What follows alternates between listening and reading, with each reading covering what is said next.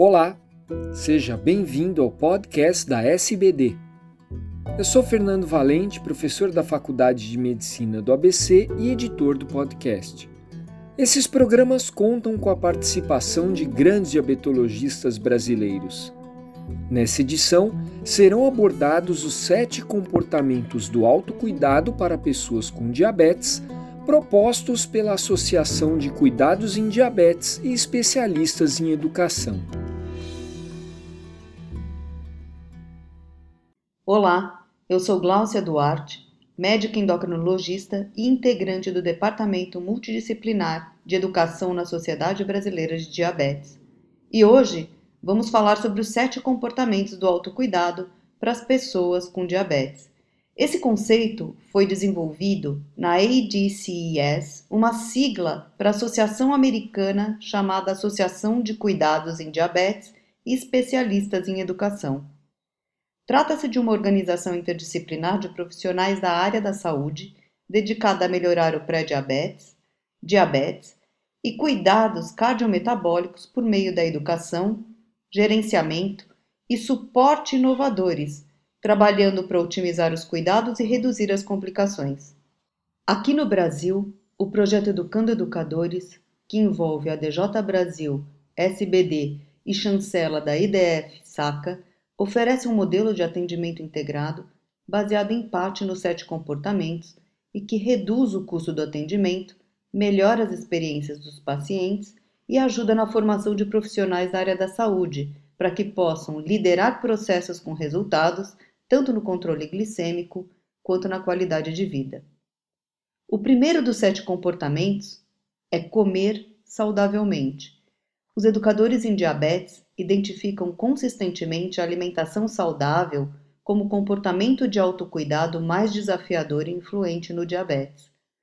As informações baseadas em evidências sobre nutrição e alimentação saudável, juntamente com a capacidade de transmitir essas informações de uma maneira que uma pessoa possa incorporar na sua rotina, certamente trazem apoio para a gestão do diabetes.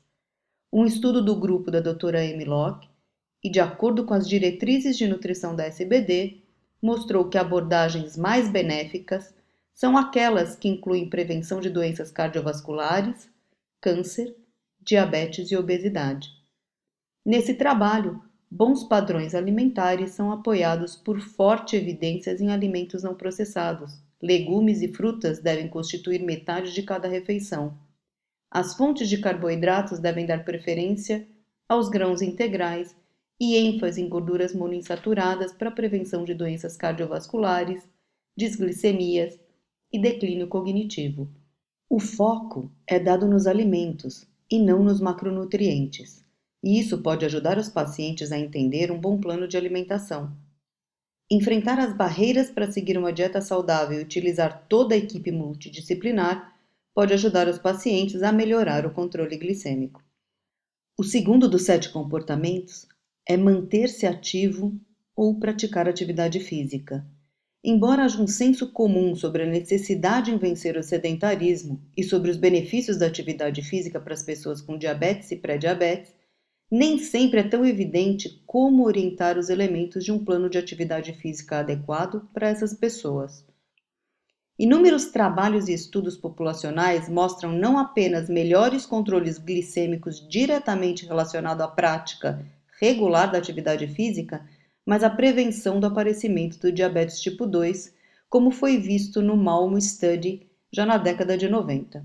O educador em diabetes quebra as dificuldades e propõe estratégias, criando possibilidades adequadas e que essas possibilidades se correlacionem com a rotina, as glicemias, alimentação e a gestão de fatores emocionais que possam agir como interferentes negativos. O terceiro comportamento é conhecido como monitorização ou vigiar as taxas.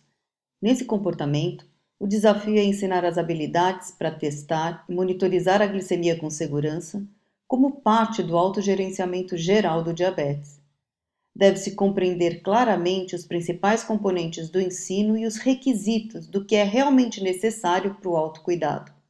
O foco do educador está em mostrar o valor da monitorização seja capilar, intersticial ou contínua, auxiliar o alcance das metas glicêmicas dentro das recomendações gerais e das metas individualizadas, estimular habilidades operacionais que são necessárias para o uso bem-sucedido dos vários medidores de glicemia em suas diversas apresentações e desenvolver com os educandos a interpretação para utilizar esses resultados da glicemia, melhorando decisões de gerenciamento do seu diabetes.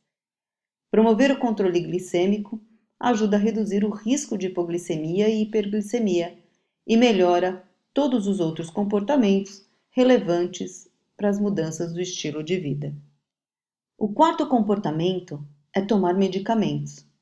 A boa adesão à terapia está associada com os melhores desfechos positivos em saúde, e essa não é só a percepção de quem atende as pessoas com diabetes, mas o resultado de uma meta-análise que envolveu 27 estudos. Nesse comportamento, descreve-se desafios para adesão e planeja-se estratégia para melhorá-la, além de identificar tópicos de educação sobre insulina, diferenças de medicamentos orais e injetáveis e reconhecimento de possíveis danos com produtos sem receita médica, como suplementos alimentares tomados indevidamente, por exemplo. O quinto comportamento chama-se resolver problemas. O educador em diabetes tem o papel fundamental de ser um facilitador nesse comportamento.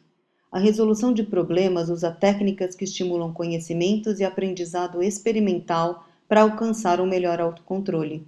Na prática, é nesse comportamento que a pessoa com diabetes se envolve consistentemente com todos os outros comportamentos, interconectando-os dentro de sua própria cultura, crenças e valores.